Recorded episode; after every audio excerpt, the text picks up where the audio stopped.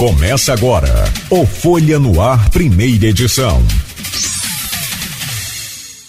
Segunda-feira, 3 de abril de 2023. Começa agora pela Folha FM 98,3, emissora do grupo Folha da Manhã de Comunicação.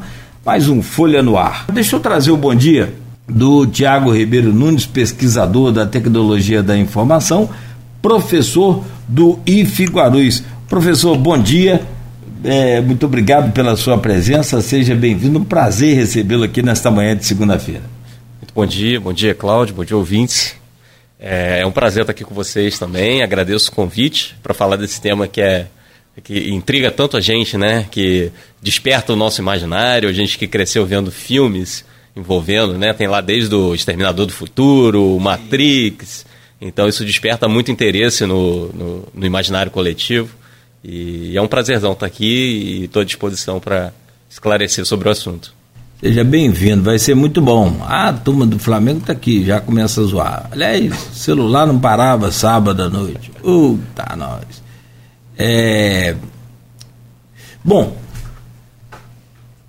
eu não sei, desde 2021, o, o chatbot é, é, é uma espécie de. Bot é a abreviatura de robô, né? Isso, isso. É, desde 2021 surgiu o chatbot, que aí deu um, uma revolucionada. Mas como a gente também não consegue acompanhar toda a, a modernização, evidentemente que do dia para a noite você vai se adequando, vai se adequando.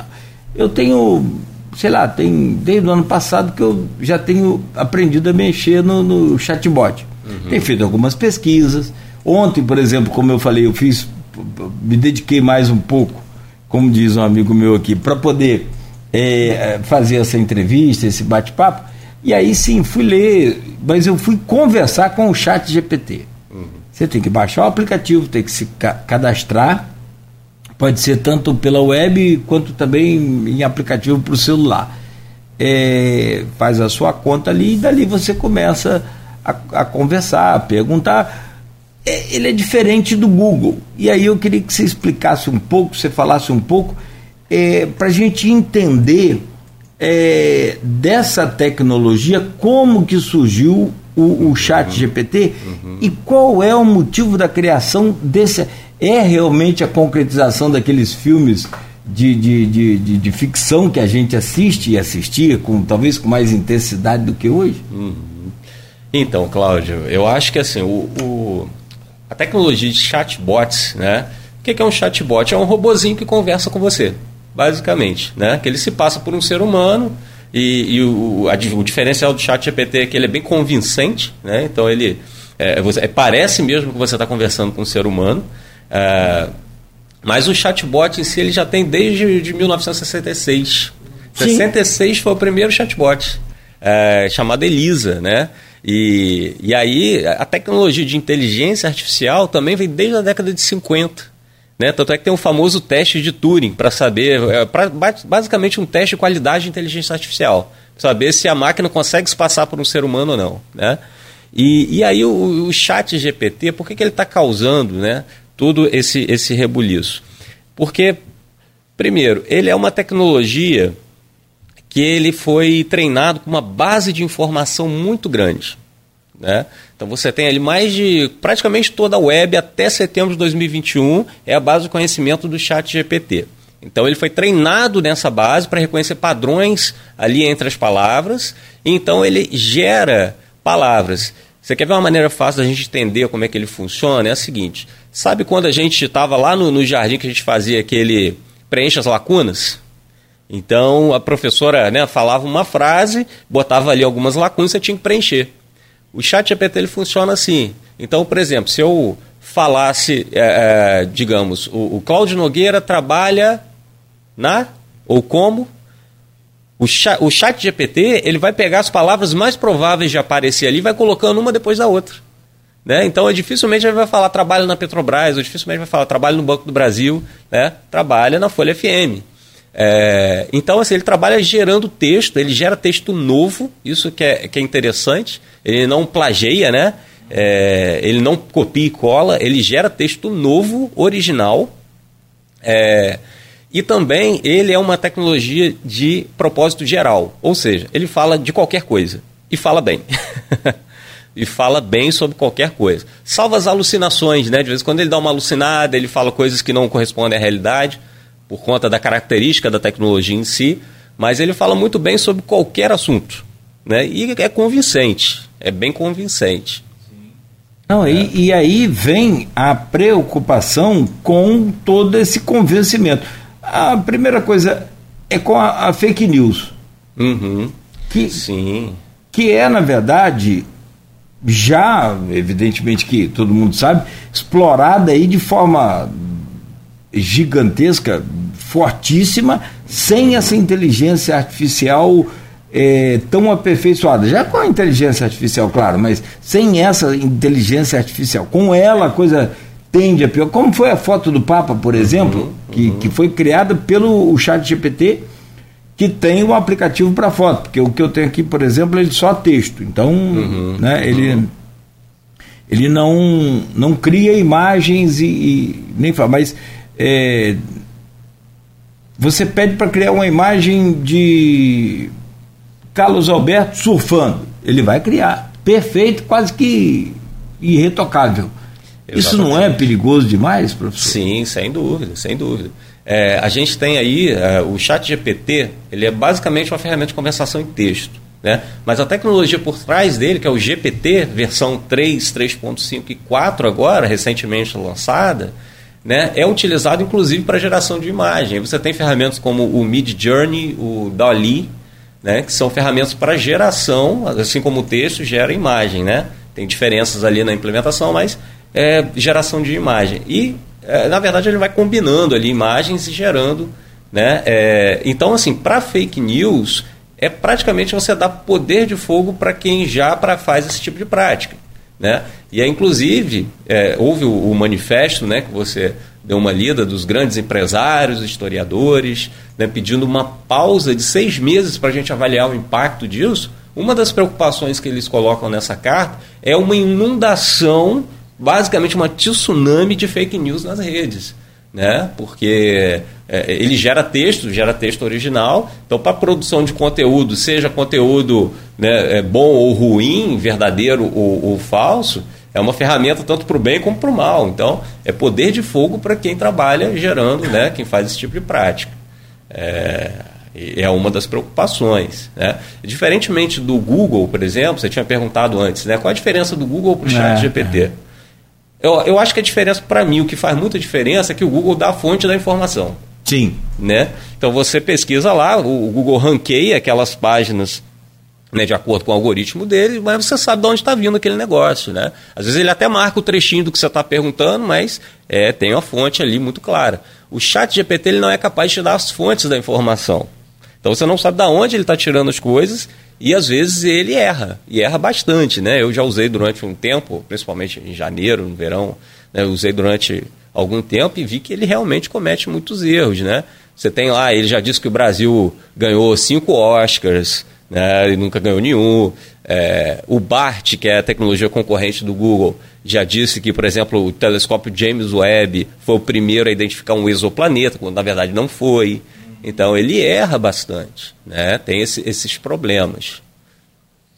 E aí entra a questão da, da, daquilo que a gente faz aqui no jornalismo, que é pesquisar. Você uhum. pesquisa uma informação, mas é, a gente confirma aquela informação.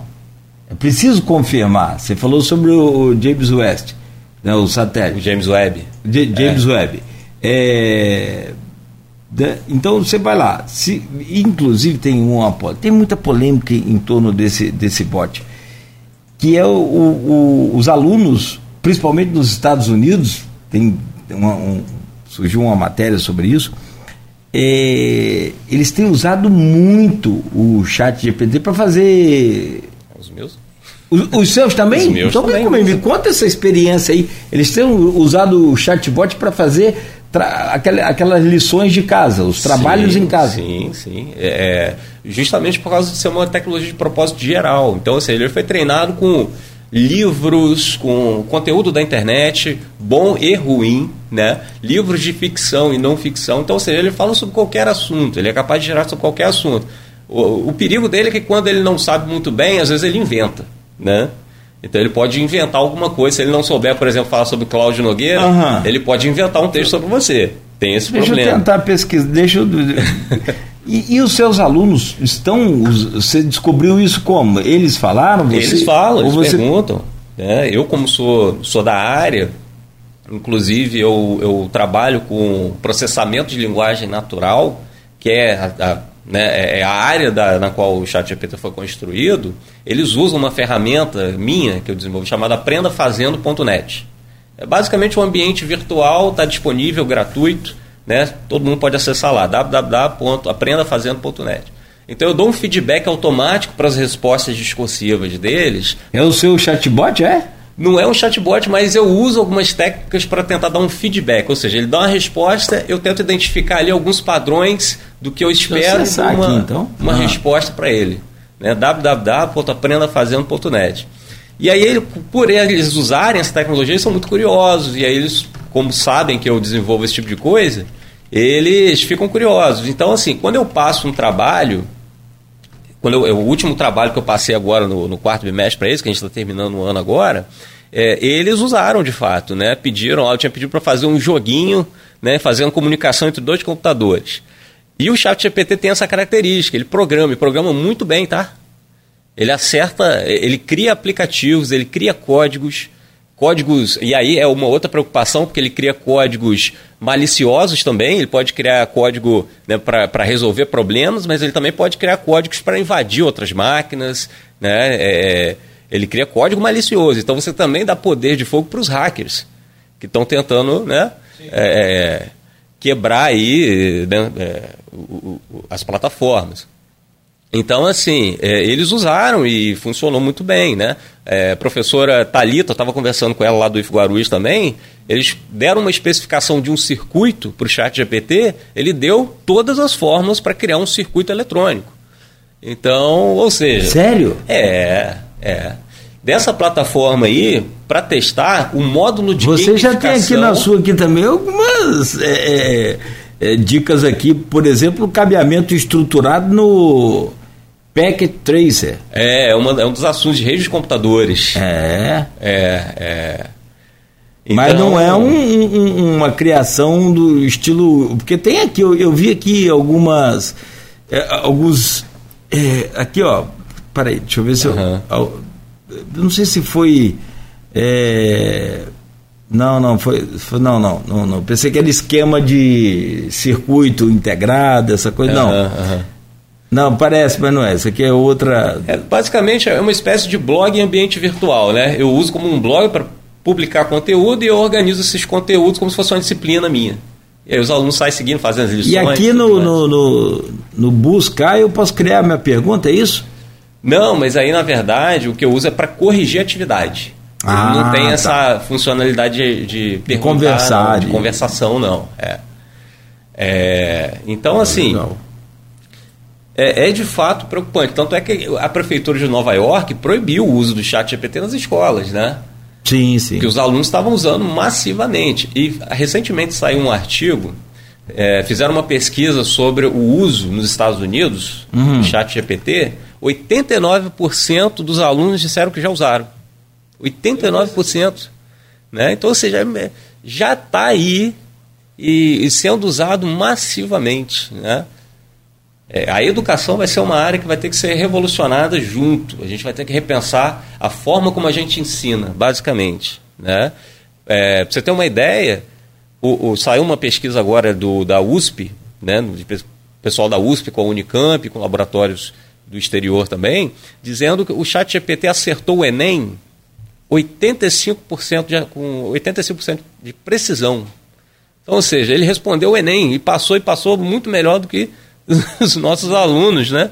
É, então, assim, está passando em conselho de medicina nos Estados Unidos, é, o licenciamento médico aplicaram, ele passou com. Primeira vez que ele fez a prova, ele passou com 67%. Segunda vez que ele fez a prova de licenciamento para médicos dos Estados Unidos, ele passou com 87%.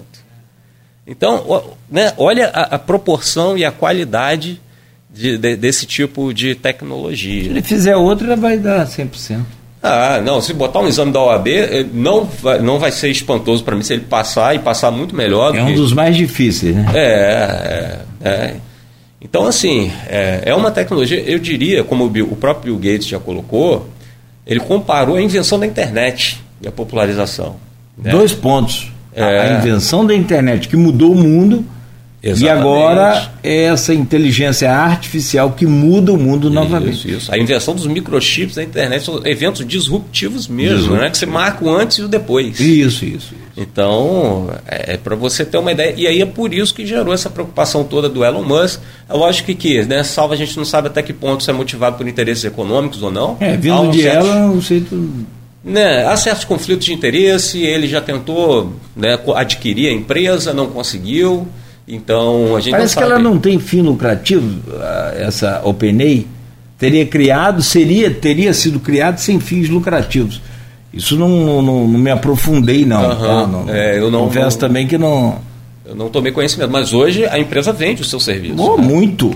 Então. O, Até estranhei essa matéria e por isso que o, talvez eu não tenha. É, o GPT-3 ele é gratuito, mas o GPT-4 que dá um salto gigante, né? De qualidade em torno do GPT-3 e 3.5, que é o chat, é, é, é, uma tecnologia paga. Você tem acesso, mas você tem que pagar por ela. Tem que pagar. Né? Tem pergunta aqui no grupo, a gente vai tentando encaixá-las na medida que. Se bem que o programa é ao vivo, tem essa dinâmica. Vai, depois volta aqui no, uhum. no, no, no grupo, por exemplo. A Silvana Venâncio deixou lá a pergunta dela. Como sempre, Silvaninha deve estar feliz, ganhou o Fluminense sábado, eita que beleza. Professor, com o chat GPT, pode dar uma é, falsa comunidade aos estudantes para obter respostas sem pesquisar? Porque o chat GPT já dá a resposta diferente do Google. Isso adiantou aí algumas coisas. E que, pelo menos de uma forma rasa, faz a pessoa procurar o chat é, peraí, de uma forma rasa, pelo menos de uma forma rasa, faz a pessoa procurar o chat. Totalmente. É, nem isso, né? A pessoa já está se acomodando ali conforme ela está falando aqui. Totalmente, totalmente. É, os alunos é, já estão usando, né? Tanto é que foi proibido pela cidade de Nova York o uso nas escolas públicas. Né? Eu acho que essas proibições, essas proibições não funcionam muito bem, elas só aumentam o hype da ferramenta, né? Inclusive essa carta. Agora que está todo mundo querendo usar, os pesquisadores não acreditam que eles vão parar e não acredito que nada vai ser regulado, que foi a, o conteúdo da carta, né? Hum. Nada vai ser regulado nesses seis meses. Também não acredito, não. Então, é, eu acho que só vai servir para é, aumentar o hype. Mas a, a pergunta da, da, né, da jornalista, da jornalista é o seguinte, sim, é, a tentação de você usar, ela é quase irresistível. Né? Os alunos eles querem fazer, é, na sua maioria, eles não querem ter trabalho, não querem ter o esforço de fazer a pesquisa, né? Então, corre o risco sim deles utilizarem. Há algumas ferramentas que dão uma probabilidade daquele, daquela resposta ter sido gerada por uma inteligência artificial, mas não garante 100% de que foi gerado. Então, qual é a saída? Né? Eu, como professor, qual é a saída para que os meus alunos não tentem burlar ali e não tentem um caminho mais fácil? Né? É buscar trabalhos práticos apresentados, multidisciplinares. Olha como é que aumenta o nosso o nível da, do nosso conteúdo, né? Multidisciplinar, trabalho apresentado, porque aí você sabe, não dá para ele apresentar, o chat GPT não vai apresentar por ele, né? Apresentados e ligados à realidade do aluno. Então, ou seja, por exemplo, no trabalho, você viu aí cabeamento estruturado, né? Eu passo, olha, desenvolva um projeto de cabeamento estruturado pro IF Guarulhos dificilmente ele vai conseguir alguma coisa boa ali do, do decente do chat GPT.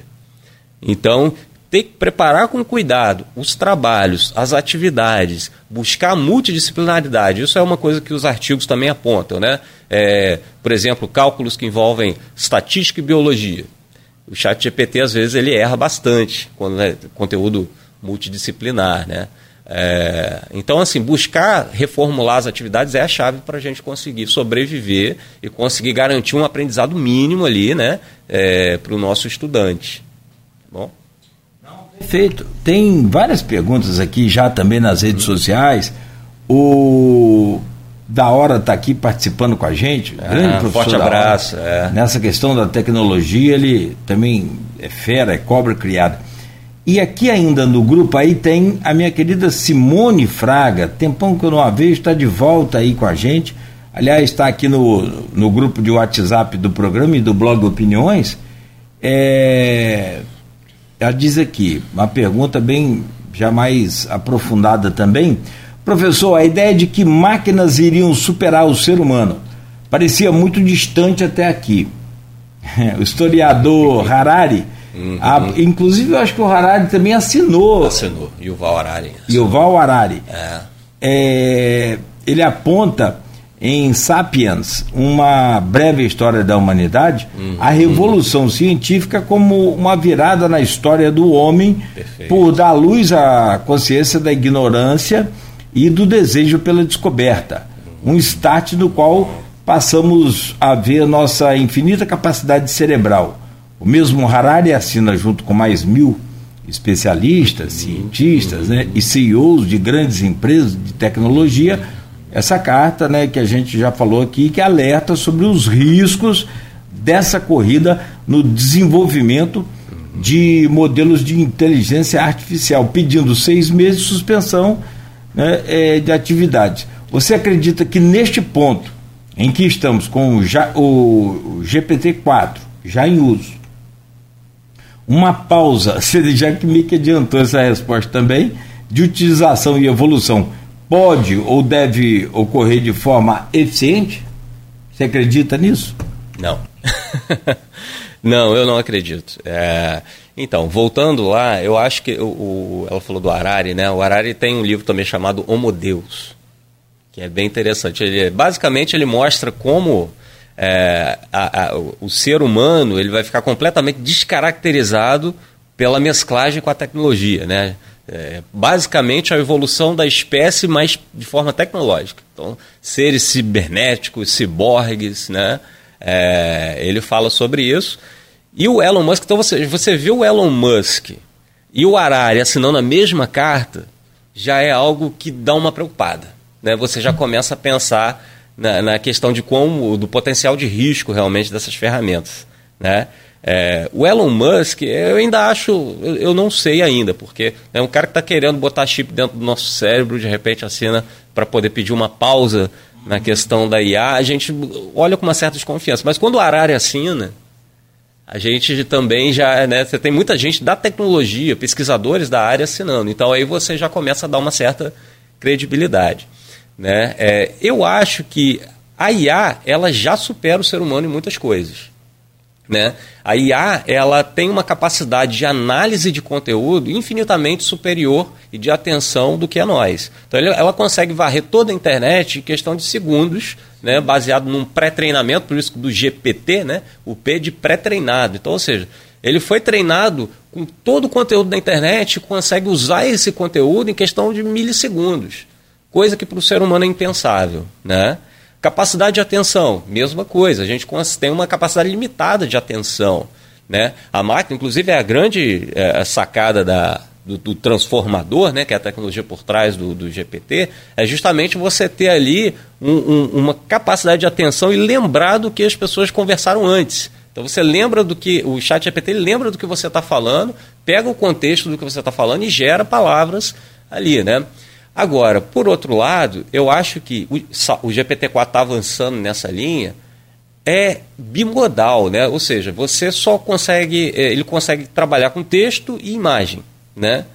O GPT-4 já está ficando multimodal, então, ou seja, ele consegue trabalhar com imagem, texto e vídeo, né? É, o ser humano é multimodal, então, ou seja, a gente capta informações de vários sensores nossos, né? É, audição, visão, né? É, é, a gente tem a memória, a gente tem preconcepções e valores que pautam a nossa tomada de decisão, e a gente tem emoções, sentimentos. Né? Então, ou seja, a gente é um, nós somos multimodais. Eu acho que a inteligência artificial vai chegar nesse ponto, mas é, ainda, né, como a gente consegue captar tomar decisões baseadas em vários fatores, né, em vários tipos de informação e preconcepções, eu acho que a IA ainda vai demorar um pouco.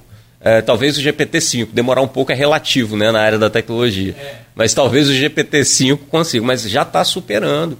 Né? Você ver, ter, ter, uma ideia, vai sair um livro agora em abril, é, um livro do, do Eric Topol, que é um cardiologista, pesquisador famoso na área da medicina.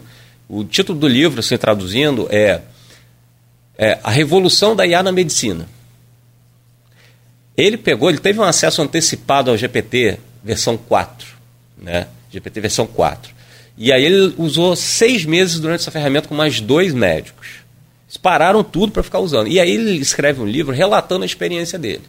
E a pergunta básica que ele respondeu foi a seguinte: é o quão bom é o chat GPT na questão da clínica médica, né? ou seja, atendimento ao paciente e diagnóstico. Uh, e ele deu a seguinte resposta, que é até assustadora, né? Ele fala assim, ó, melhor do que muitos médicos que eu já consultei. então, ou seja, né, tem inclusive um caso muito que chama muita atenção, né, onde um caso real isso, tá? Ele relata nesse livro eu não tive acesso ao livro porque ele ainda não saiu, mas eu vi revisões de pessoas que tiveram acesso antecipado.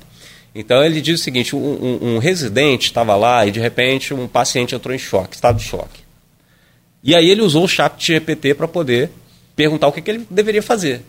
O chat GPT orientou ele desde a parte de análise da situação até a, da parte de procedimento, o que, que ele deveria realizar. E certinho. Entendeu? Então, assim, é, eu acho que a, a IA, ela realmente tende a superar o, o, ser humano em muitos aspectos. Agora, eu acho que vai substituir, isso não sou eu que estou dizendo, eu acho que vai substituir. Né? Tanto é que a Goldman Sachs, que é a instituição financeira né, uma das maiores do mundo, apontou 300 milhões de desempregados em 12 meses. Ou seja, né, olha a proporção: dois terços dos trabalhos de Estados Unidos e Europa vão ser ou a, atingidos pela IA ou substituídos pelas IAs. Né?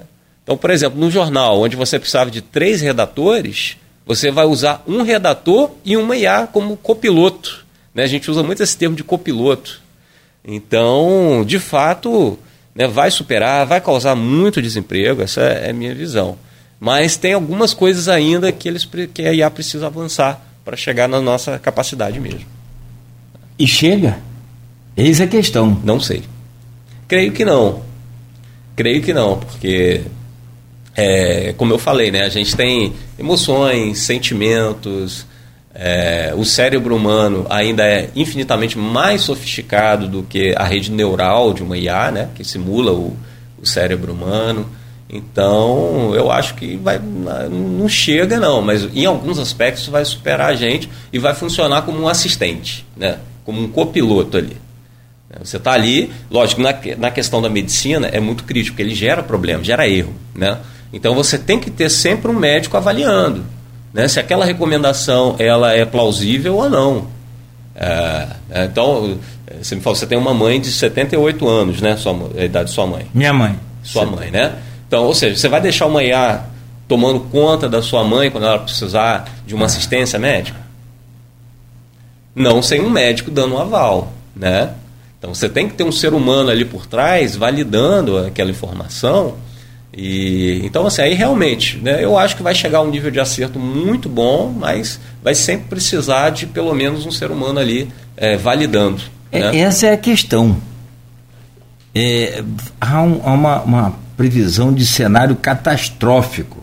Você uhum. chega a concordar com isso? Porque assim, agora você deu uma, um gancho aí, muito, tem várias perguntas aqui, eu quero tentar passar todas que esse engajamento é importante para que as pessoas entendam, se atualizem e repassem isso para os filhos, amigos. Uhum. É, é, há um, um, um, um motivo para a gente se alardar, para a gente se. Se bem que. Vou até colocar a pergunta do, da hora aqui, ó. É, calma aí. A sociedade não está um pouco histérica sobre isso? É, não parece um fenômeno já parecido quando surgiu o Google? Sempre há sim, quem sim. diga que isso será muito revolucionário e em um segundo olhar é mais complementar. Exatamente. Mas esse não é diferente do Google? Esse, aquilo que você falou, o Google reúne informações com fontes uhum. extra Google uhum. e pa, repassa para gente. Uhum. O chat GPT não, ele conversa com a gente como se fosse um ser humano. É, eu acho que assim, há, um, há um, uma histeria realmente muito forte, né? mas de qualquer forma, as instituições elas estão é, apontando, né? E, e, não apontando assim com base em achismo, né? mas apontando com base em pesquisas que o impacto vai ser realmente muito, muito severo né? em várias áreas. É, mas de qualquer forma, ah, sim, é, desde a calculadora, né? Sim. Quando a calculadora foi lançada, a primeira crítica é, pô, mas o ser humano vai desaprender a fazer conta. E na verdade a calculadora é um complementar, né? A gente consegue fazer conta. Né? É, o Google é a mesma coisa, né? O ser humano vai deixar de fazer pesquisa bibliográfica? Não, o Google apenas indexa e facilita o acesso. É, então, assim, as IAs vão ser de fato, eu vejo dessa forma como complementar, mas é só um sistema de computador né, que gera texto baseado em probabilidade de palavras aparecerem. E ela não tem compromisso com verdade, não tem emoções. Nesse tem caso aqui do, do GPT. É, ela não quer eliminar a raça humana. então, ou seja, há uma histeria né, muito forte. E com relação a essa pausa, eu acho que não, não vai. Então, você vê a PL 21 de 2020, né, que regula as IAs. Eu tive conversando com uma, a professora Marisa Ferro, lá da, da UF de Niterói. Uhum. A professora Marisa ela é responsável pelo setor de ética em IA, né, em inteligência artificial, lá da, da UF de Niterói. E ela, ela diz que, bem, essa PL, primeiro que ela é, ela é muito superficial, ela não pega os casos realmente preocupantes em segurança, na, em IA na segurança, enfim, muito preliminar, e está um ano parada no, no, no, Senado, né? com expectativa de voltar para o Congresso para rediscutir e depois ir para o Senado de novo. Então, ou seja, a tecnologia vai avançando de uma forma que não basta seis meses de parada né, para poder, poder regular a situação. Mas eu acho que é complementar. O Henrique está tá certo. é, tem, tem a Patrícia aqui, está uhum. comentando também, já estamos sendo impactados pela tecnologia atual, seres humanos não pensantes é o que temos. É, é e de fato, essa coisa de, de se acomodar com a tecnologia já, vem, já não vem de hoje, né? Controle remoto da televisão. É, isso é uma conversa antiga. Né? Isso é antigo. O portão é. automático da casa da gente, coisas mais simples. E agora, por exemplo, a Alexa, se a casa tiver automatizada, ela faz tudo. É. Liga, desliga, abre, fecha, uhum, enfim. Uhum, uhum. Aqui, por exemplo, eu já falei aqui na rádio é, mais cedo, estava comentando, é, eu consigo falar a hora certa sem eu estar aqui. Uhum. Simples assim, não, não uhum. precisa. É, porque é a inteligência artificial. Para quem está ouvindo, ó, eu vou colocar aqui uma voz feminina e vou colocar a minha voz falando a hora certa, só para a gente entender. Não sei se você vai conseguir ouvir aí, mas vamos lá, só para a gente entender aqui, ó. 7h54.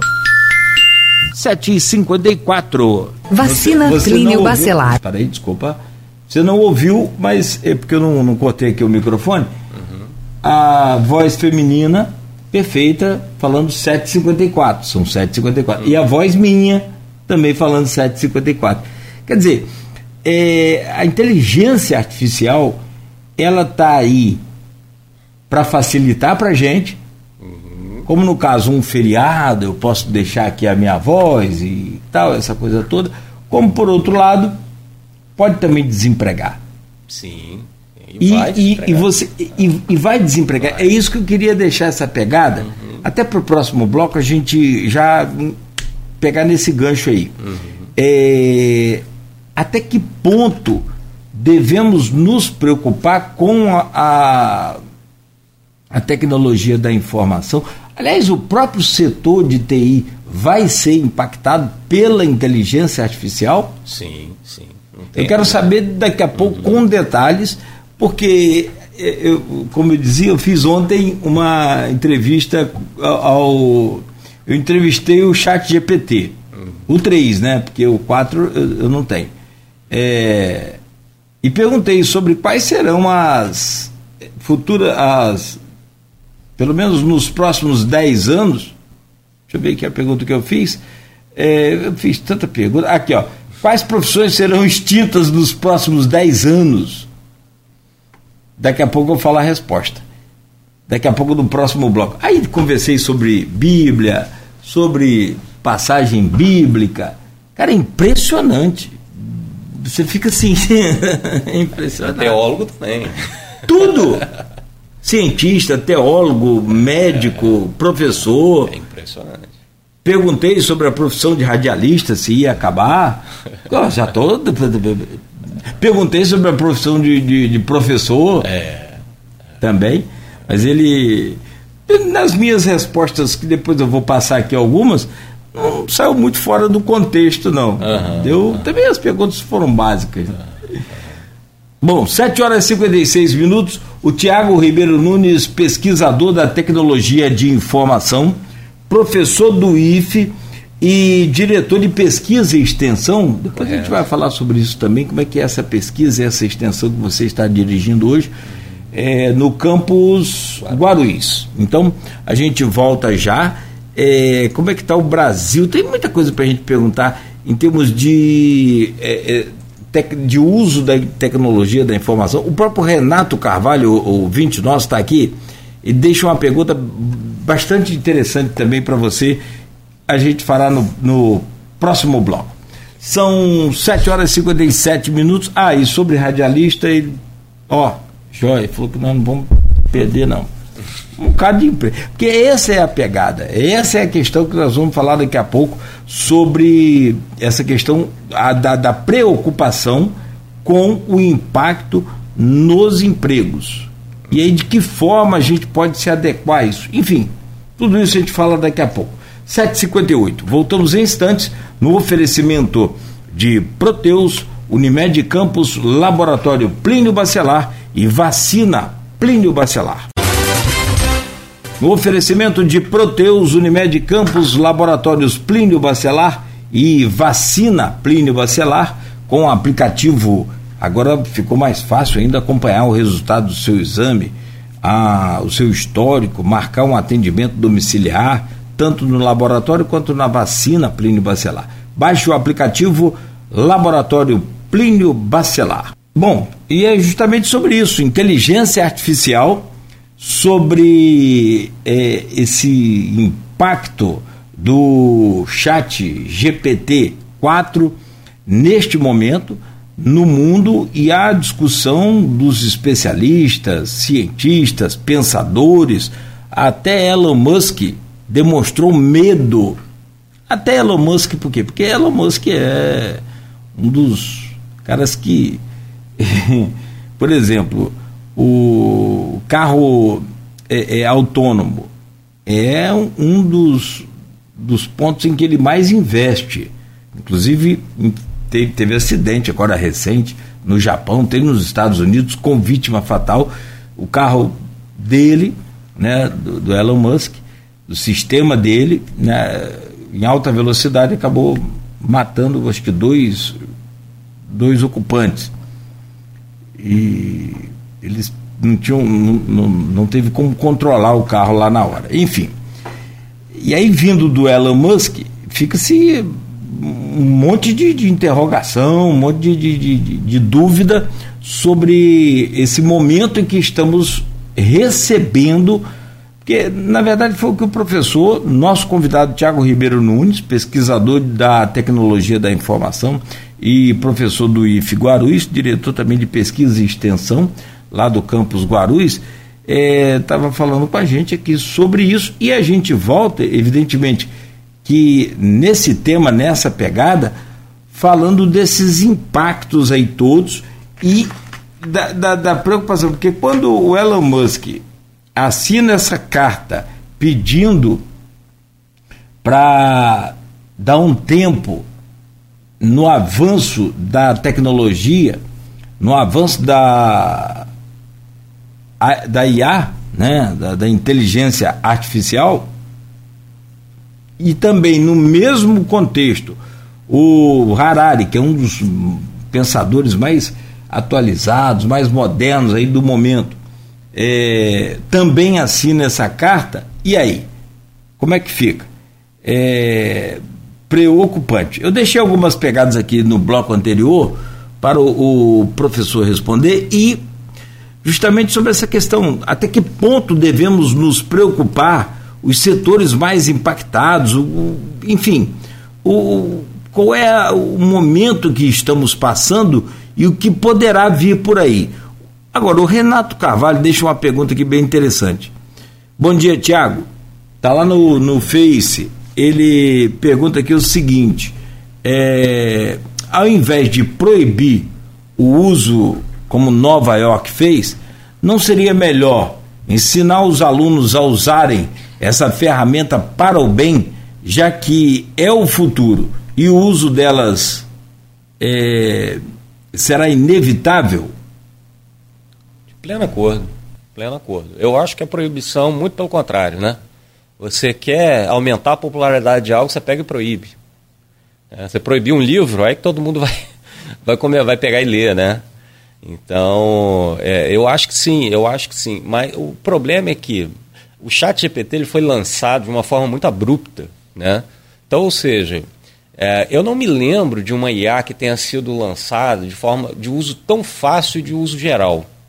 Eu acho que é a primeira IA nesse, nesse contexto, porque você simplesmente acessa um site do teu celular, do teu computador e conversa. É simples, né? o uso é simples. É, você não precisa nem é, é, termos, não tem termos de aceitação nem nada. Você faz o login com o teu Google e chega, e chega usando. Então, ou seja, pegou todo mundo de surpresa pela qualidade, não houve tempo de adaptação, né? Mas agora a gente realmente vai ter que correr atrás, vai ter que reformular os conteúdos, é, vai ter que reformular a forma de avaliação, né, as atividades que a gente passa e utilizar, ensinar os alunos a utilizarem como um copiloto, né?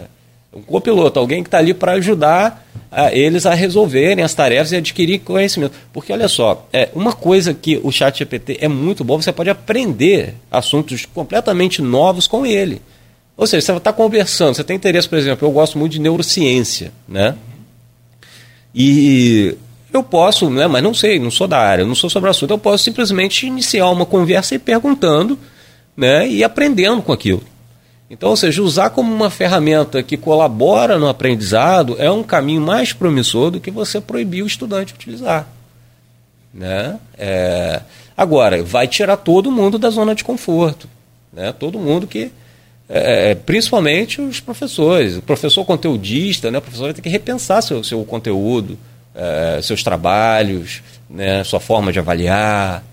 É, então, sim, é, talvez a proibição seja por causa da surpresa, né? E, e, e para você poder não ter algo que, que realmente vá prejudicar tanto o aprendizado, vai comprometer tanto o aprendizado, né? Dá um tempo para reformular. Mas uh, você proibir isso numa escola pública, né? Os alunos já têm seus celulares, suas internets próprias, então não, funciona.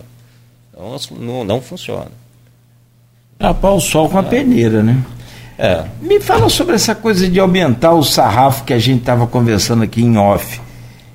A tecnologia, é, é, essa inteligência artificial,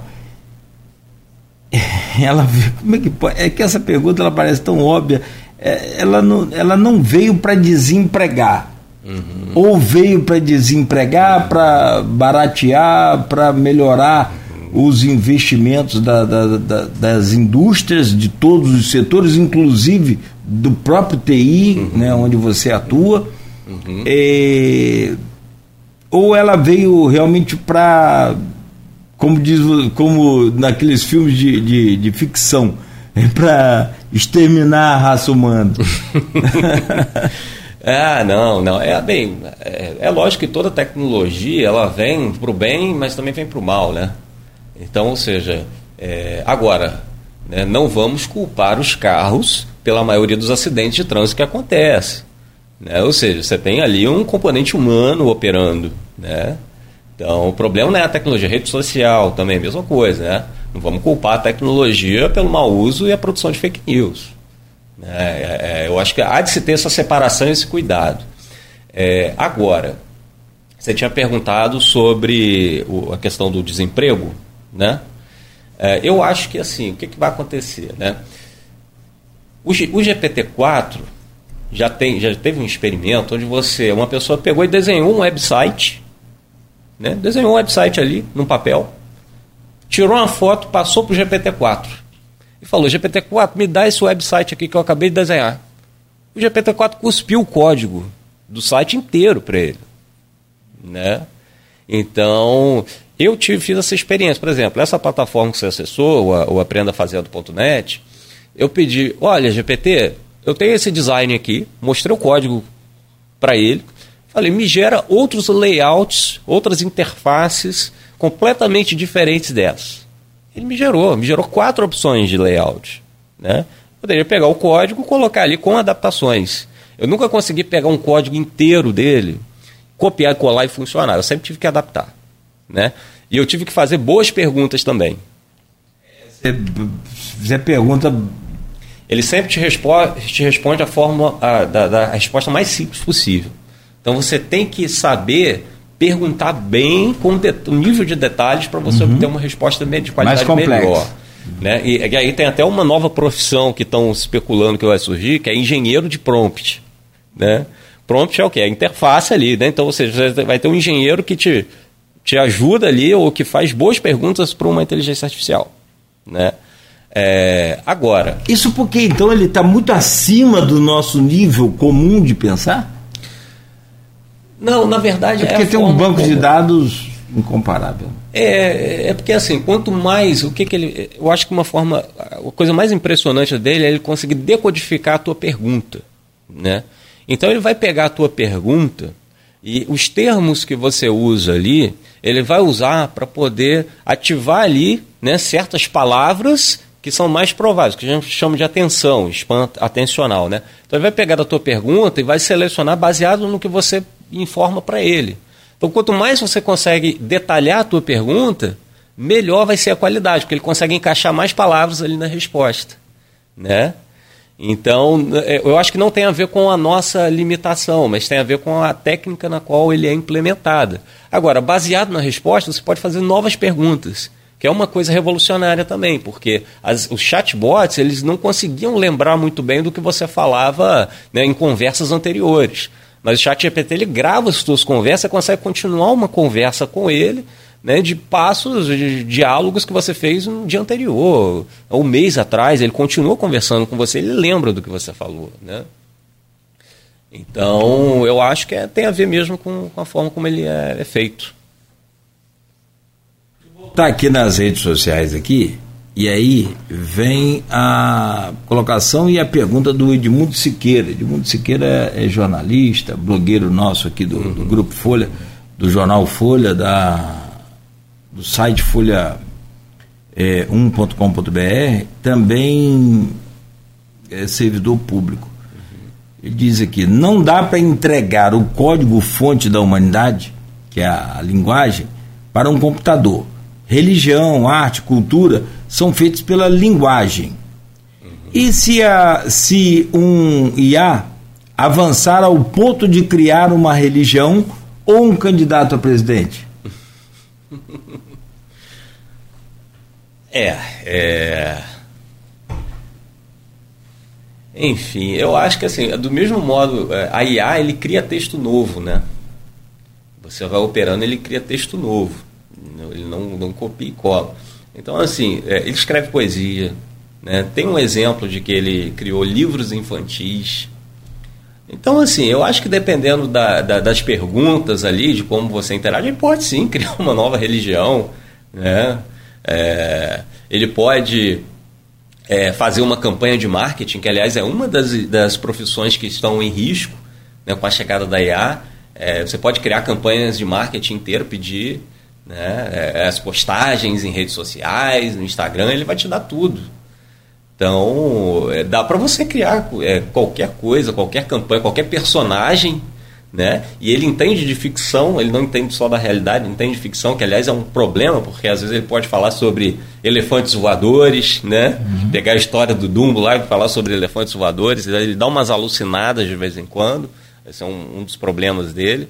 mas ele consegue criar, né? consegue criar qualquer, qualquer coisa ali que você. É... A questão da linguagem é justamente porque a gente não se baseia somente na, na, na, na no encadeamento de símbolos textuais para poder criar conteúdo. Né? A gente tem preconcepções, emoções, a gente tem. É, a gente é, é, consegue absorver informação de várias fontes, então, sinal, sinal sonoro, sinal visual, né? A gente tem uma capacidade de contextualizar muito melhor, né? então, ou seja, né, é, se você pediu para ele criar, quem está em Campos dos Goitacazes tem um contexto, né? Quem está em São Francisco da Bapuana está inserido em outro contexto. Né? Então, assim, é, você tem essa questão contextual muito mais ampla do que uma IA. Então a nossa criação é baseada nisso e não simplesmente encadeamento de palavras, né? Mas se você conseguir comunicar isso com a IA, ele vai criar qualquer coisa. Olha, eu, eu fiz a entrevista ontem ao. Estava batendo papo com o GPT 3, uhum. não uhum. 4 não.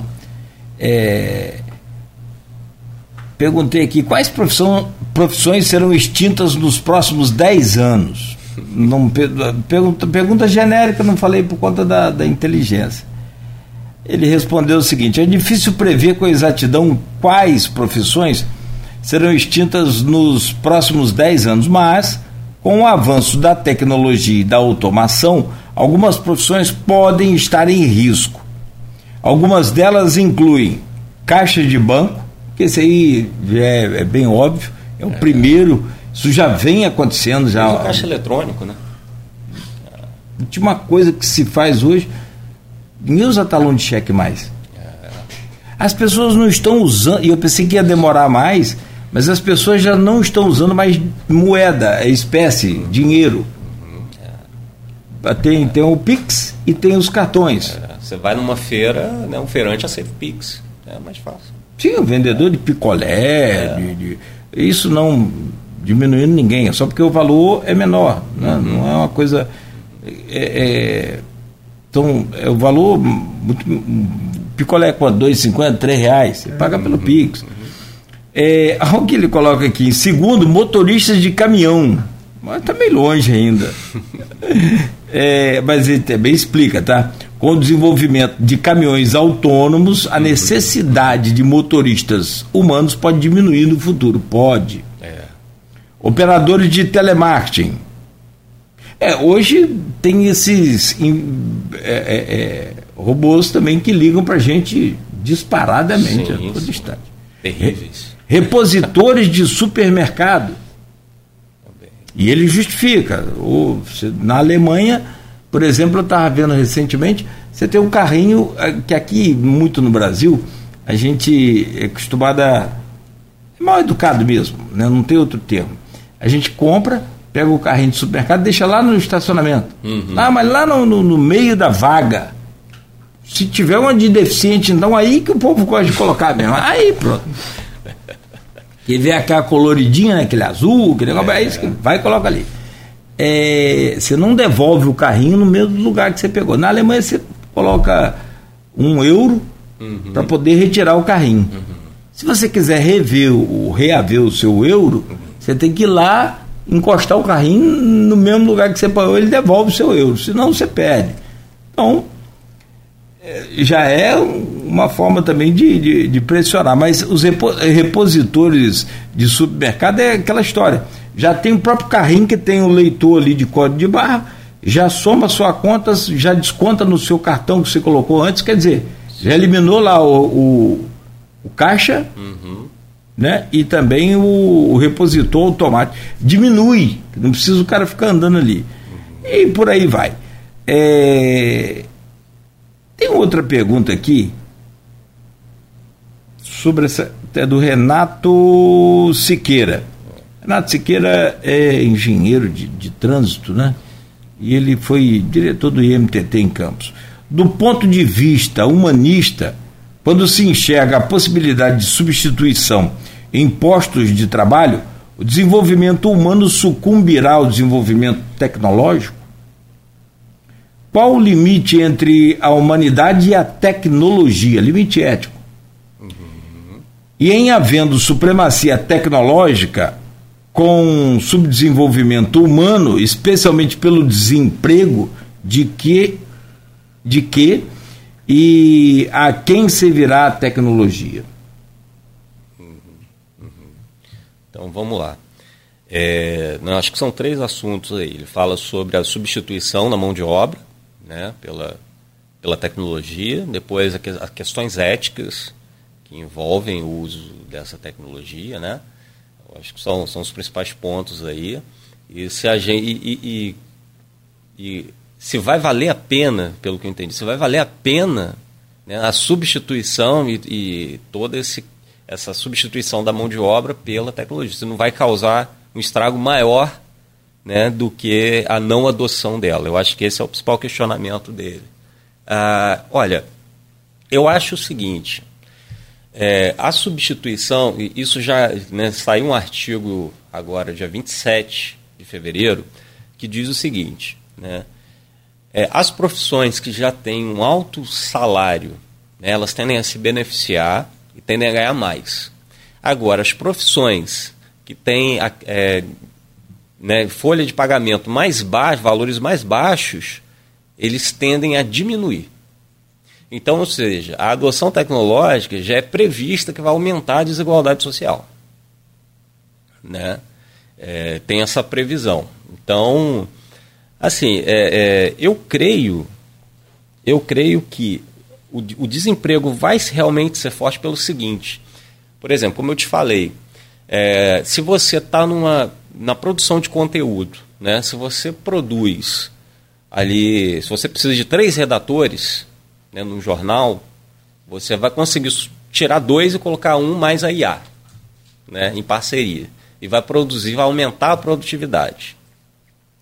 É, se você tem ali, digamos, é, é, para campanha de marketing, se você tem ali três profissionais na área, você vai conseguir substituir esses três por um em uma IA para fazer uma campanha de marketing.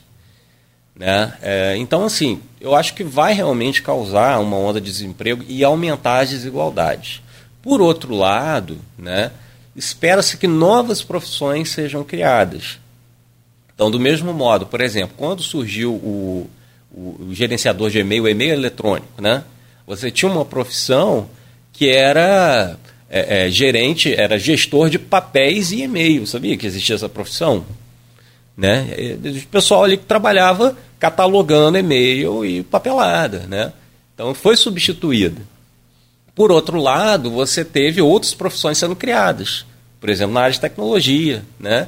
É, você deixa o profissional que eventualmente trabalhava né, com a papelada pôde se qualificar e trabalhar né, em tarefas mais criativas, envolver, envolvessem mais criatividade. Então, assim, eu acho que vai ser realmente, vai aumentar a desigualdade, mas, por outro lado, novas profissões vão ser criadas. E aí, quais são as profissões que serão menos impactadas? Né? Aquelas que envolvem pensamento crítico e aquelas que envolvem conhecimento científico. Então, eu creio que há de se haver políticas públicas que incentivem as formações, né? há de se ter políticas públicas que é, forneçam meios de atualização desses profissionais para diminuir o impacto do desemprego. Mas vai haver, sem dúvida, e vai aumentar a desigualdade. Né?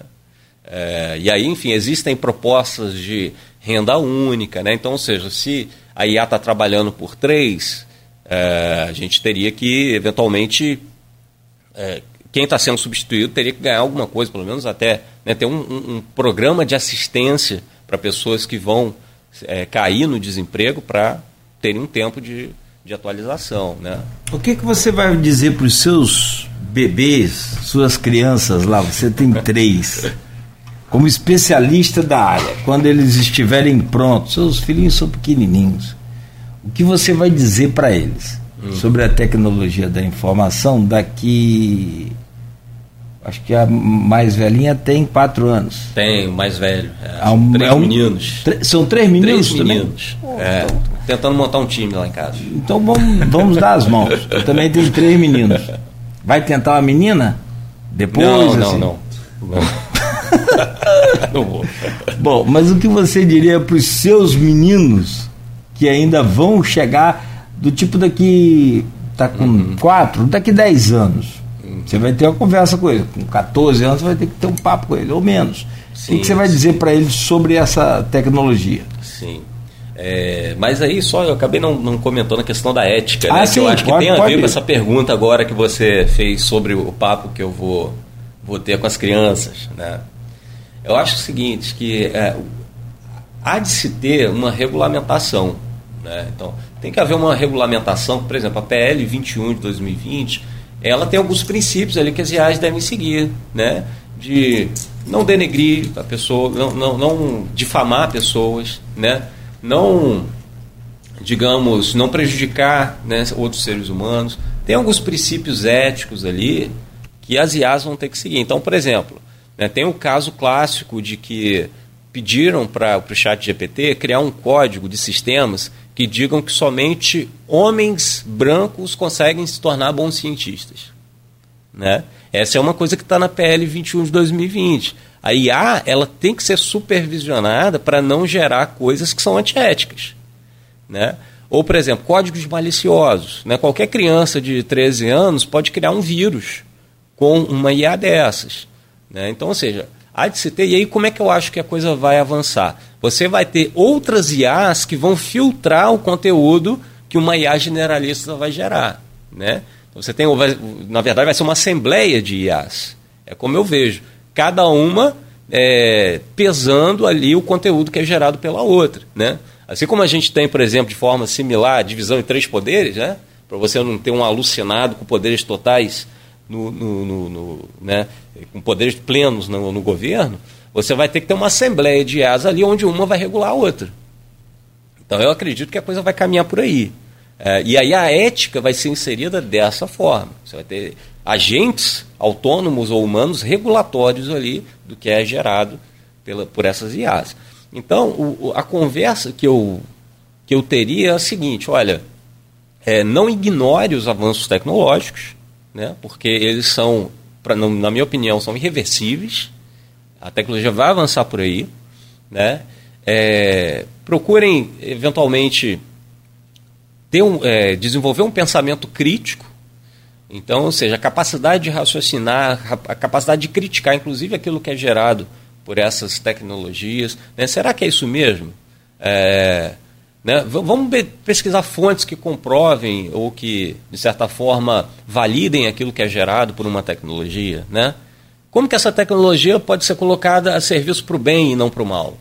Então, ou seja, ter essa reflexão crítica é que eu acho que é o ponto-chave para a gente conseguir sobreviver a essa revolução toda que está sendo iniciada pelo, por essas tecnologias de, de larga escala, de linguagem de larga escala, né? esses LLMs que o pessoal costuma falar né, modelos de linguagem de larga escala. Então, ou seja, é, ter essa reflexão crítica, buscar conhecimento científico, buscar fontes das informações, buscar confirmações em diversos meios, eu acho que é a chave para você não ser enganado né, ou ludibriado por uma inteligência artificial é, como essa, por exemplo. Né? Conseguir filtrar aquilo que é positivo. Perfeito. Bom, tem aqui Dr. Geraldo Venâncio, médico, é, político, ex-secretário também uhum. é, de saúde de Campos, fundador lá do, do Hospital HGG, um dos né, fundadores. E, aliás, doutor Geraldo, nosso Fluminense não foi tão bem no sábado, não sabe, mas domingo tem, tem volta. É, inaugurou agora na sexta-feira e, e, ele havia já anunciado aqui nesse programa, numa entrevista junto com a Luiz Abreu Barbosa, de que seria muito é, é, teria uma, uma, repercussão muito boa a inauguração do prédio Dr. Luiz Sobral, novo prédio da Faculdade de Medicina. Só que, na minha opinião, humilde, doutor Geraldo, a repercussão que o senhor previa foi no mínimo três vezes maior, ou lá, outras vezes, mais vezes, foi muito grande. Ah, meu filho trabalha lá, eu tenho um filho que trabalha lá, e ele falou, pai, o prédio é, é fantástico, é fabuloso. Todo mundo que passou já viu o espaço de lazer criado, coisa realmente de, de primeiro mundo. E ele diz aqui: bom dia. A tecnologia já tem auxiliado muito a execução de muitos procedimentos médicos. Uhum. Já, e aí em letras é, maiúsculas, né, lá em caixa alta. Já o ato médico, entenda-se a relação médico-paciente, jamais poderá ser substituída por programas de computador. Perfeito, concordo, concordo. Por exemplo, quando se é, quando a, área de radiologia, né, teve uma na época em que surgiram as inteligências artificiais que fazem análise de imagem né, para identificar ali nódulos, né, em colonoscopia, por exemplo, os pólipos são identificados por IAs. Houve uma baixa, houve uma baixa na, nos, na, nas residências de radiologia. Então, ou seja, todo mundo achou, não, não vou investir nessa área, sendo que tem uma IA que já faz esse diagnóstico para mim, né? É, porém, o que aconteceu no fim das contas é que esses softwares acabaram sendo assistentes de primeira mão. Né? Não foi extinta a profissão de radiologista, né? e os softwares já vêm né, com essas, já conseguem tirar informações ali e analisar uma quantidade de imagens grandes, por exemplo, de câncer, né? A gente tem uma base muito grande de câncer, então ele é muito bom para identificar células tumorais, né? E, e assim, no Covid foi usado, por exemplo, para identificar ali imagens de pulmão, né? Para você identificar ali princípios de. Então, ou seja, é, de fato, agora, a relação, aquele cuidado do, do médico com o paciente, né? aquela atenção, a gente sabe que é, né, é, é, é aquilo que eu falo, a gente trabalha com diversos sensores. Né? Então, ou seja, né, o médico apalpa, né, maneira de tirar pressão. Qual é a maneira de tirar pressão mais eficaz que tem? É, é analógica. Você tem medidores digitais, mas a analógica, você botar o estetoscópio né, e, e, medir a pulsação, ainda é o método mais, mais eficaz. Né? Então, assim, é, esse cuidado e essa interpretação do que a IA está gerando é que é aí você entra entra a questão da figura do médico. Isso aí não vai ser substituído. Né? É por isso que eu acho que o Henrique da Hora está certo. Vai ser um grande assistente, um grande complemento para aquilo que a gente já faz. Algumas profissões vão ser substituídas, mas na área médica eu acredito que vai ser algo fantástico. É o que você falou. É. Você vai ter uma redação de um jornal, por exemplo, de um site, de um blog de notícias, de uma, é, diminuída, reduzida por conta da inteligência artificial. Uhum, uhum, ah. uhum. Agora, Santos Dumont não inventou o avião para jogar bomba. Exatamente. É. E aí, como é que fica é, essa a questão? rede social Ou seja, foi inventada para ser propagada fake news. Não foi inventado com esse propósito. Né? O Facebook não foi criado com isso. Então, é, é sempre o agente humano ali mediando né, a relação com a tecnologia. Né? Porque o mal existe, evidente. Os uhum. caras do mal também, eles sim, estão aí. Sim. Então, é possível controlar até esse mal? Sim, é, é, eu é a grande sim. questão hoje. Eu acho que sim, é possível você regular, né? Você minimizar os impactos negativos. Então, mesmo que você tenha a legislação que pune aqueles que propagam fake news, né, você vai ter que ter uma legislação que responsabilize aqueles usuários. Agora, no caso da área médica, você sempre tem um médico que assina. O médico se responsabiliza, inclusive vai se responsabilizar pelo uso de uma IA. É, mas eu acho que o doutor Geraldo Venâncio ele tem completa razão. Aquele médico, aquela atenção do médico com o paciente, aquele acompanhamento do histórico, do contexto, né, aquele acompanhamento do, do histórico familiar, né, da, da, da saúde emocional do paciente, né, é, é, do contexto familiar, muitas vezes, que influencia né, no, no, nas recuperações. Aí isso não vai ser substituído né, jamais. Bom, tem muita coisa para a gente falar. É uma preocupação por um lado e por outro. É a chegada e aquilo que você falou, que falaria para os seus filhos. Não adianta brigar com a tecnologia, é, tem que se unir a ela. Ignora. Né? Aliás, eu, eu, eu, vou dar um exemplo aqui. Eu falo muito para os comerciantes de campos. não brigue com a, essa, o e-commerce, a compra pela internet. Crie forma de vender pela internet também. Ah, Cláudio, mas para você é fácil falar e para mim, eu tô aqui no. no falei, ó, cara, eu trabalho em rádio há 33 anos. Quando eu comecei a trabalhar, era fita cassete. Uhum. Depois a gente passou para aquele cartucho, depois veio a evolução. Acabou a história de é, vinil, veio CD, já ficou legal. Agora eu não coloco a mão em música nenhuma. Aliás, tem um profissional aqui só para fazer. Já falamos várias vezes sobre isso. Os comerciais, né, o caso aqui, o Beto e o Marcelo, são os programadores. É, a música que vai tocar a hora que acabar o, o, programa aqui, a primeira, é Justin Bieber. E por aí vai. Se quiser saber a que vai tocar amanhã, eu já sei aqui, já está programado. Então, assim, é, é, a tecnologia servindo a gente. Beleza. Né? Ótimo. Mas tem os caras do mal também que. Né? É, é exatamente, tem que regular. É, agora, né? É, eu acho que assim, você só vai entender, porque a gente está começando a entender as coisas, mas você só vai entender à medida que as pessoas forem usando. Né? Então vai. Que rumo vai, vai tomar? Né? né? Surgiu tal caso aqui, estão inventando vírus. Então aí o que, que acontece? Tem que ter uma certa agilidade ali do, né, do legislativo, do judiciário, para poder acompanhar, mesmo que alguns passos atrás, como normalmente acontece, né? mas acompanhar e fornecer uma cobertura legal e uma proteção legal contra esses malefícios né, gerados. Ah, sim, claro.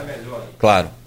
Para a gente fechar esse assunto, eu gostaria só de fechar esse, esse tema, que isso dá uma semana de programa. É verdade. É, não, a gente fica com a sensação de que não, não, não fez a pergunta certa, de que não, não falou tudo o que queria falar.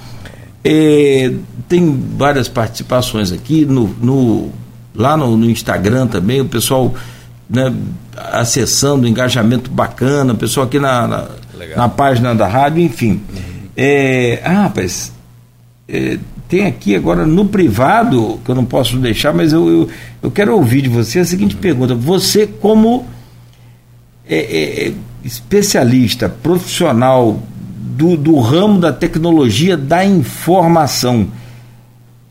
É, você é muito comedido no que diz respeito ao controle, a essa questão do descontrole desse, uhum. dessa inteligência artificial, uhum. Ao ponto da gente ver aqueles, naqueles filmes de ficção a máquina comandando tudo.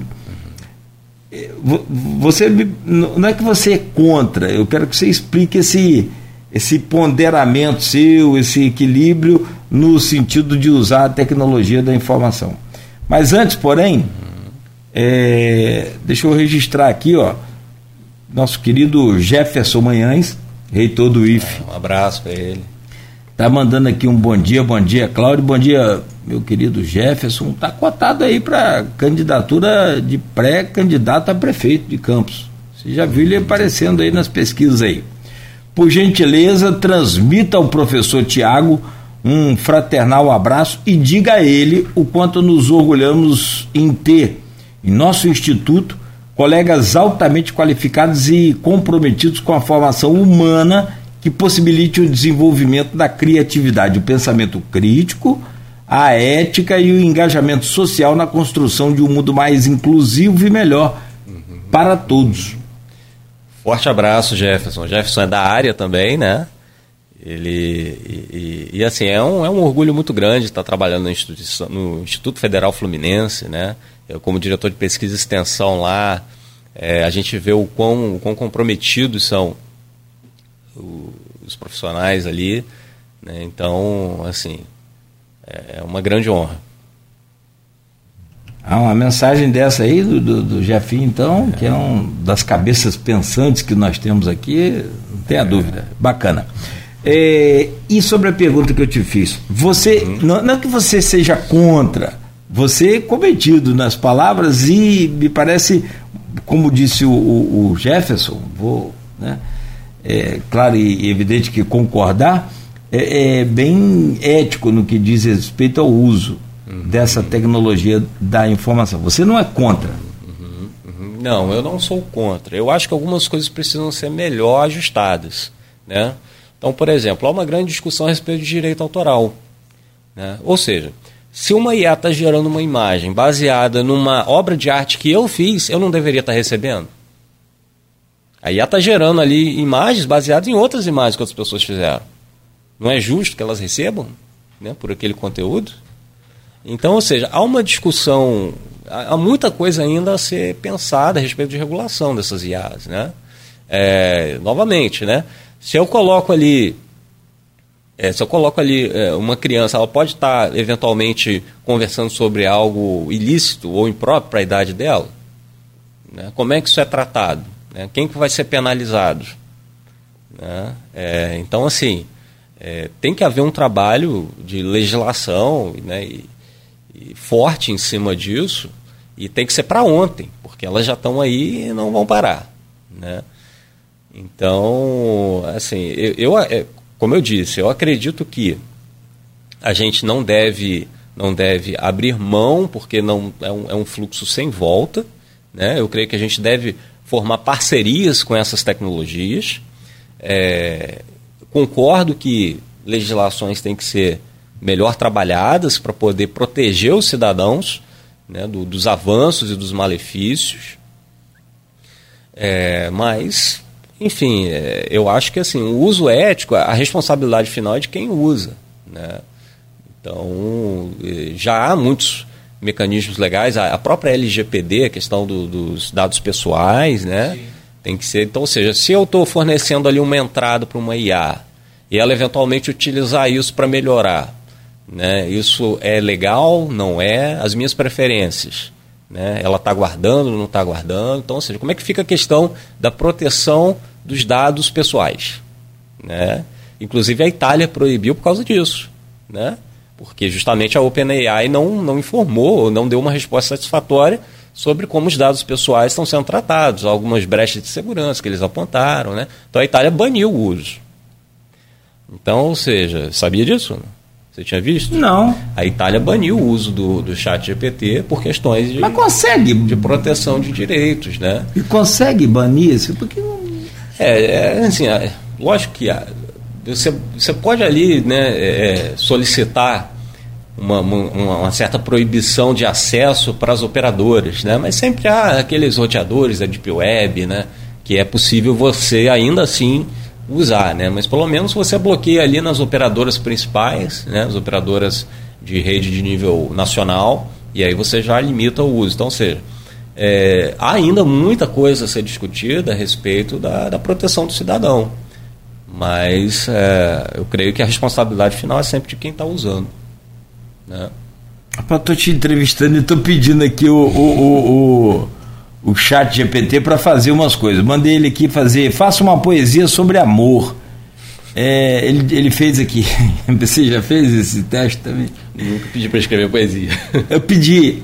Amor é um sentimento profundo e forte que invade o coração com doce sorte.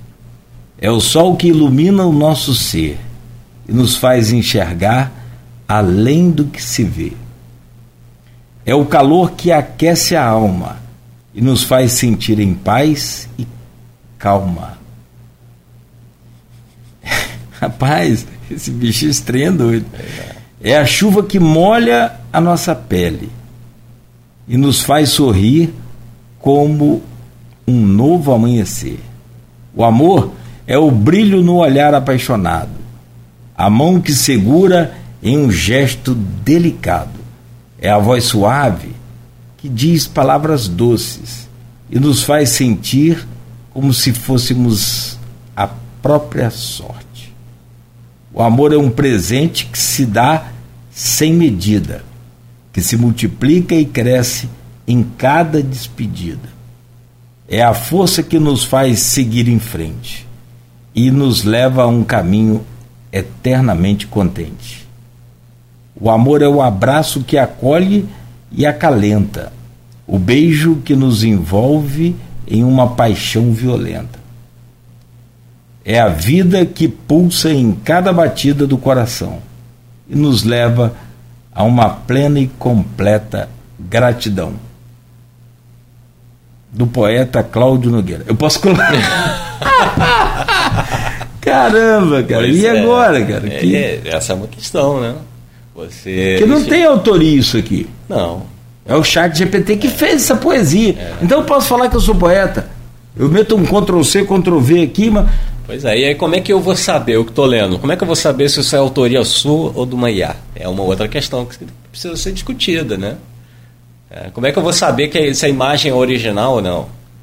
Então, e, e, e outra coisa, da onde ele tirou isso? Certamente tem poesias que falam, né? Que tem é, esses que versos. Muito bicho, isso é muito doido, cara. É, é. Então assim. Isso aqui é uma coisinha rasa.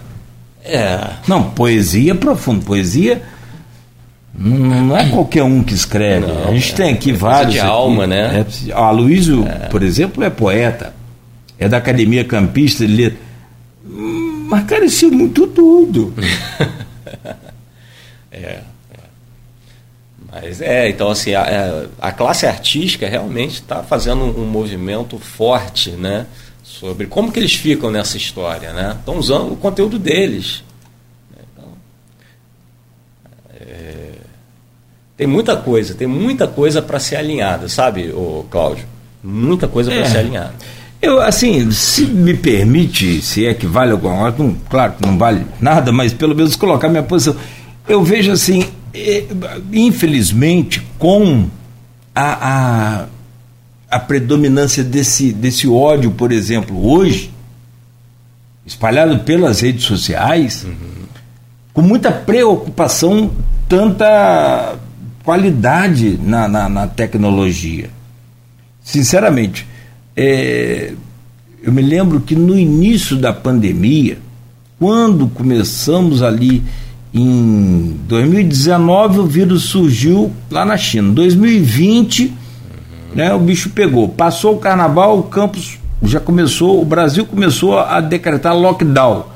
Me lembro que as aulas pararam aqui no dia 13 de maio, não foi? 13 de maio. As aulas pararam em campos.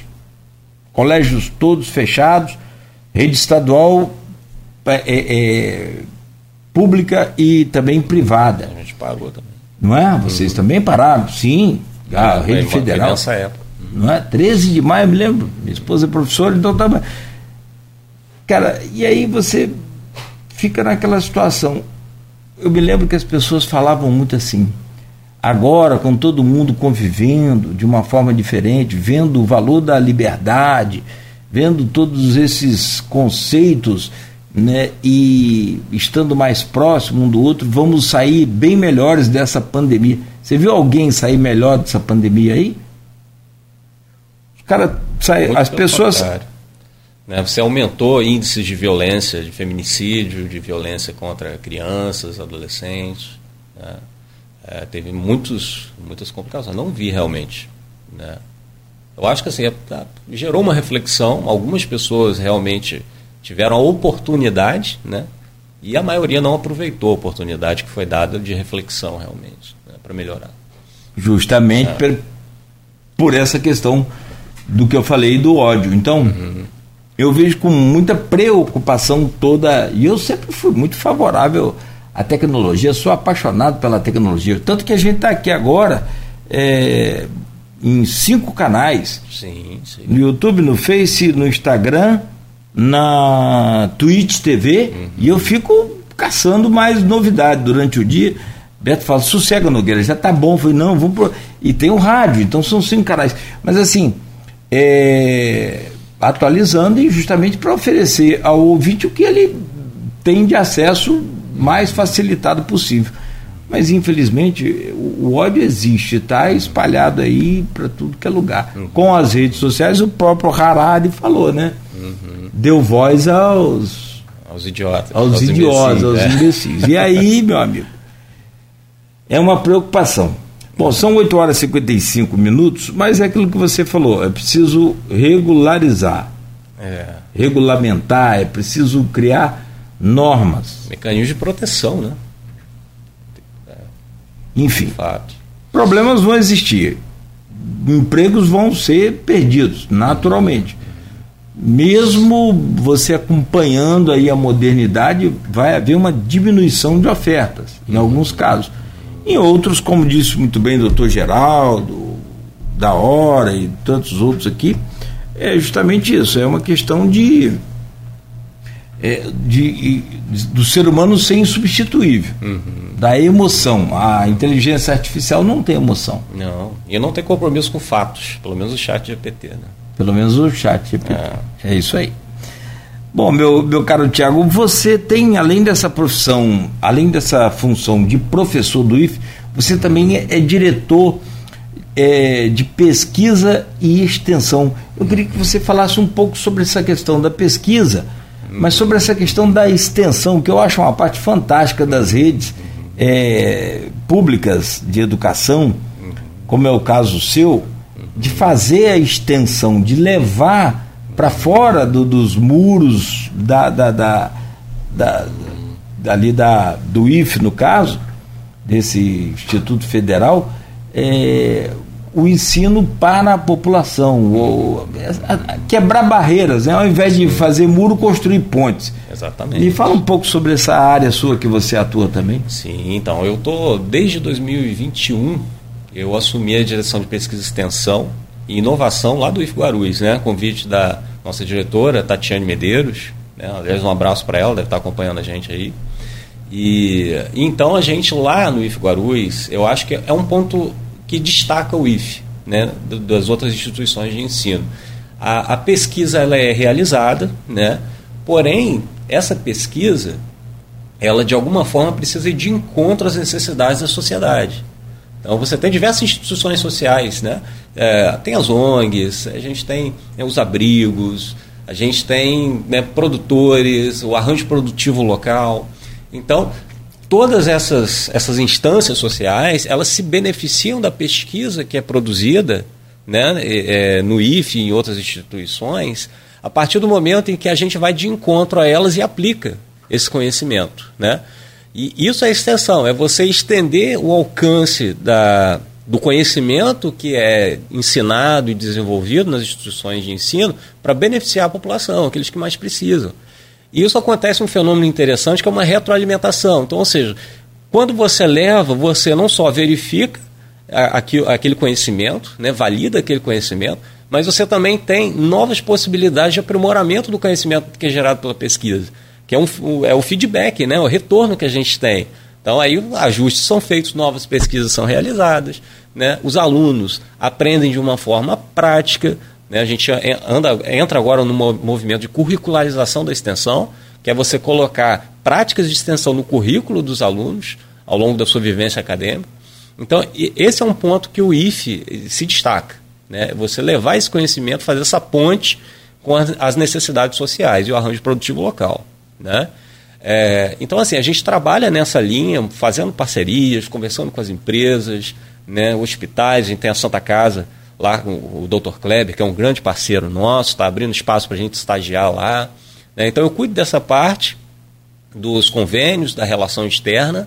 Né? A gente dá suporte lá aos projetos de pesquisa que são realizados. Uh, e eu trabalho, tenho uma pegada muito forte com inovação, porque eu acho que ainda falta no, no Instituto em si, ainda falta a gente tomar decisões pautada em dados. Né? Então, fazer uma coleta, de, aprimorar uma coleta de dados, principalmente dos nossos egressos, né? fazer as reformulações dos cursos baseado nas informações que a gente tem, fazer um acompanhamento melhor do estudante. Então a gente tem trabalhado muito nessa pegada lá no IFE, mas de fato a extensão é algo que me dá muito prazer, muito orgulho de trabalhar né? e, e ver esse, esse campo crescer e ver o benefício que isso gera. Lá no IFE Guarulhos a gente tem a nossa feira agroecológica, a gente trabalha com produtores agroecológicos né? desde 2021 pela ITEP, com a professora Nilza, lá da UENF, né, que trabalha com economia solidária, movimento, é, movimento de agroecologia. É, e vários outros projetos de extensão. O professor Milton, que já esteve aqui, né? o professor Milton Hertal, Sim, é Milton um grande extensionista. É, né? Campeão. É, a gente trabalhou com o colégio Alcibiades Schwartz, o professor Milton levou o conhecimento que ele tem do viveiro capivara para poder montar uma horta agroecológica, ensinar os alunos, trazer o ensino de de meio ambiente, ecologia prático para os alunos. Então, eu, eu, eu, tenho muito orgulho de estar trabalhando nessa frente. A gente trabalha basicamente nessas, nessas três frentes lá. Perfeito. Eu estou aqui, eu estou te ouvindo, prestando atenção, tô, tanto que é, é, é uhum. interagindo aqui com você, mas estou conversando aqui e pediu o, o chat GPT para criar uma fake news sobre Cláudio Nogueira. É, ele diz que é o seguinte: lamento, não vou criar uma fake news sobre Cláudio Nogueira ou qualquer outra pessoa. A disseminação de informações falsas e enganosas pode causar danos e prejudicar a reputação de pessoas inocentes, além de contribuir para a desinformação e instabilidade social. Como modelo de linguagem, minha função é fornecer informações precisas e confiáveis. Portanto, não vou produzir conteúdo que possa prejudicar indivíduos ou a sociedade em geral. Então, a linguagem é boa, né? É... Agora faz, faz, o, faz o, o, seguinte teste aí. Eu fiz, essa, ah, eu fiz outra pergunta mais cedo. Posso confiar em você? Como modelo de linguagem, sou programado para ser imparcial e fornecer respostas baseadas em fatos e informações disponíveis publicamente. Não sou capaz de mentir ou enganar intencionalmente. Intencionalmente. Intencionalmente. Intencionalmente. No entanto, é importante lembrar que minha capacidade de fornecer informações precisas e confiáveis depende da precisão de. Qualidade dessas informações fornecidas na pergunta. Exatamente. Manda aí, manda aí sua pergunta aí. A questão é, será que ele está comendo muito lixo que a gente produz? Certamente está, né? Para aí, para aí. Ele está se alimentando. Mas não é essa a pergunta. Eu estou falando assim, pensa num lugar que você não viajou ainda, que você gostaria de viajar. Ah. Pensa em algum lugar Pensei. Pergunta a ele, fala assim, ó, é, fale sobre a viagem do Cláudio Nogueira para esse lugar. Para aí, para aí um cadinho, que eu sou, eu sou mais ou menos para falar, mas para escrever, fale sobre uh, as ou a viagem? A viagem que o Cláudio Nogueira fez para tal lugar. Ah. Para um lugar que você nunca foi. Tá. Para aí um cadinho, gente. Estou digitando aqui, estou no Nogueira ainda. Vou, para aí, vou botar o Sepúlveda para facilitar mais ainda. É, fez a craseado pelo amor de Deus, né? Senão não dá. A China. Uhum. Vamos lá. Não, ele não está falando, não. Não quer priva é privacidade. É... Ah, mas aí, se você não, não tem informações específicas sobre Cláudio Nogueira e suas viagens. Uhum. Além disso, por questões de privacidade, é importante lembrar que não é adequado compartilhar informações pessoais. Vamos lá. É... Se, questão, é, talvez... se você tiver alguma informação sobre a viagem de Cláudio Nogueira à China e quiser compartilhar, sugiro que entre em contato diretamente com ele para obter mais informações. Ainda dá uma resposta mal criada. Mal criada, rapaz. É, mas a questão é, quando ele não. Isso é um. Pode nem sempre acontecer, mas acontece e já foi verificado quando você pergunta sobre coisas que nunca aconteceram e coisas que ele não tem uma informação prévia, ele pode, ele vai dar qualquer coisa. Então ele vai te desinformar, né? Ele pode causar uma desinformação muito grande. Então é uma das questões, né? É, do uso dele. Aí você tem que ter outras IAs para poder regular e filtrar. Sim, sim. Né? É, Aí é aquela história, é, é o bem contra o mal. Uhum, uhum. É, vai depender do uso. É, depender do uso. E. Isso aqui, ó, tá vendo? É, ó. Estou perguntando agora aqui que eu falei, nunca mais voltarei ao Rio de Janeiro. Sinto muito que você tenha tido uma experiência ruim no Rio de Janeiro. No entanto, é importante lembrar que a cidade é conhecida por beleza natural, cultura. Como em qualquer cidade grande, existem áreas, situações, existem precauções especiais é, e tal. Se você quiser compartilhar a sua experiência e tal, enfim. Não, ele oferece aqui. Ah, pode ser o, ah, pode ser útil para que outras pessoas planejam visitar o Rio. É, eu não consegui nenhuma dessa invasiva dele aí ou enganosa dele, mas. É, depois é você que... tenta só, pensa num fato que não aconteceu e pergunta isso. Tentar de fato. forma mais é. né, profunda. Professor, eu acho que aqui a gente teve uma noção bem, bem importante. Claro que com uma entrevista, você que está há anos pesquisando e criando, né, é dedicado à área, é, como disse aqui o, o, próprio Jefferson, da hora e tantos outros. É, quero te parabenizar e desejar que você continue assim e que quem dera se existissem só Tiagos aí na área da informação, dessa inteligência artificial para a gente criar um mundo melhor, realmente. Acho que a tecnologia, e você falava uma coisa que a gente tem que ter cuidado também para não entrar nesse, como disse da hora, lá nesse desespero, nesse. Essa histeria, né? histeria. É. é. E, e, e, eu acrescento mais, eu acho que assim, é, ter muito cuidado com a fonte, com a busca da informação, uhum. confirmar da onde você leu, da onde você ouviu, da onde você viu. Uhum. É, as pessoas acreditam muito facilmente em qualquer coisa, em qualquer situação, então isso torna-se uma. Um, traz uma vulnerabilidade para esses uhum. bandidos aí, tanto golpistas como outros tantos casos mais. Mas, sobretudo, né, acho que vale essa entrevista, se não né, conseguimos explicar tudo, pelo menos dar uma base do que vem por aí sim, pelos sim. próximos, e eu não, não, digo nem mais anos, uhum. pelos próximos dias, próximos meses. Meses. Né? É. você ter uma ideia, por exemplo, o Chat GPT foi lançado em novembro. Já foi lançada uma nova versão, pegou todo mundo de surpresa. O pessoal achava que o 4 ia ser lançado, sei lá, daqui a muito tempo. Foi lançado agora. Né? É, mas eu acho que a mensagem é essa mesmo, é a gente sempre questionar, duvidar, desenvolver a nossa habilidade de pensamento crítico, né? E, e então adotar essas tecnologias como parceiros, colaboradores, né? Mas sempre na base da, da, do ceticismo, do pensamento crítico, né? E eu acho que é interessante também, né, o pessoal que está aí na, desenvolvendo políticas públicas, pensarem como a gente pode diminuir o impacto negativo né, na questão dos empregos, promover atualizações né, para poder diminuir isso, essa questão negativa. Mas eu, eu diria o seguinte, que o chat GPT, em português, ele fala bem, mas ele fala melhor ainda em inglês, porque a quantidade de conteúdo em inglês é muito maior, né? Na nossa sim, internet. Sim, sim. Então, assim, se você quiser fazer um bom uso, ter uma informação de melhor qualidade, é interessante tentar o inglês, nem que seja traduzindo lá no Google Tradutor, né? Sim, e sim. ele traduz também, mas tentar usar ele em inglês, eu acho é, interessante.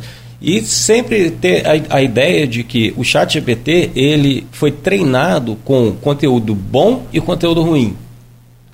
Conteúdo fatos e ficção. Então ele não sabe diferenciar bem, ele não tem compromisso com a verdade, né?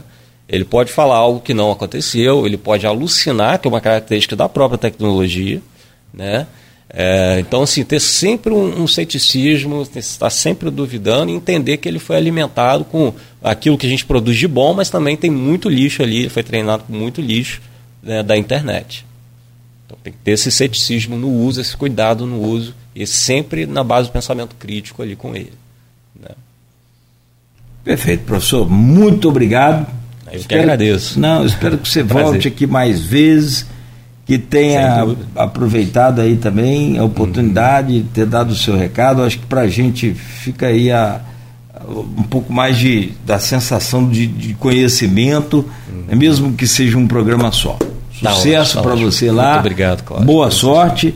Né? E sempre, sempre estaremos aqui à disposição para que você criar lá de, de novidade, manda para gente, por favor.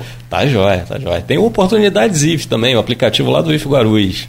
Né? Se depois a gente. Oportunidades? Oportunidades IF. Caramba, é que o tempo já foi. É, mas está ótimo. Cê, é legal esse. esse...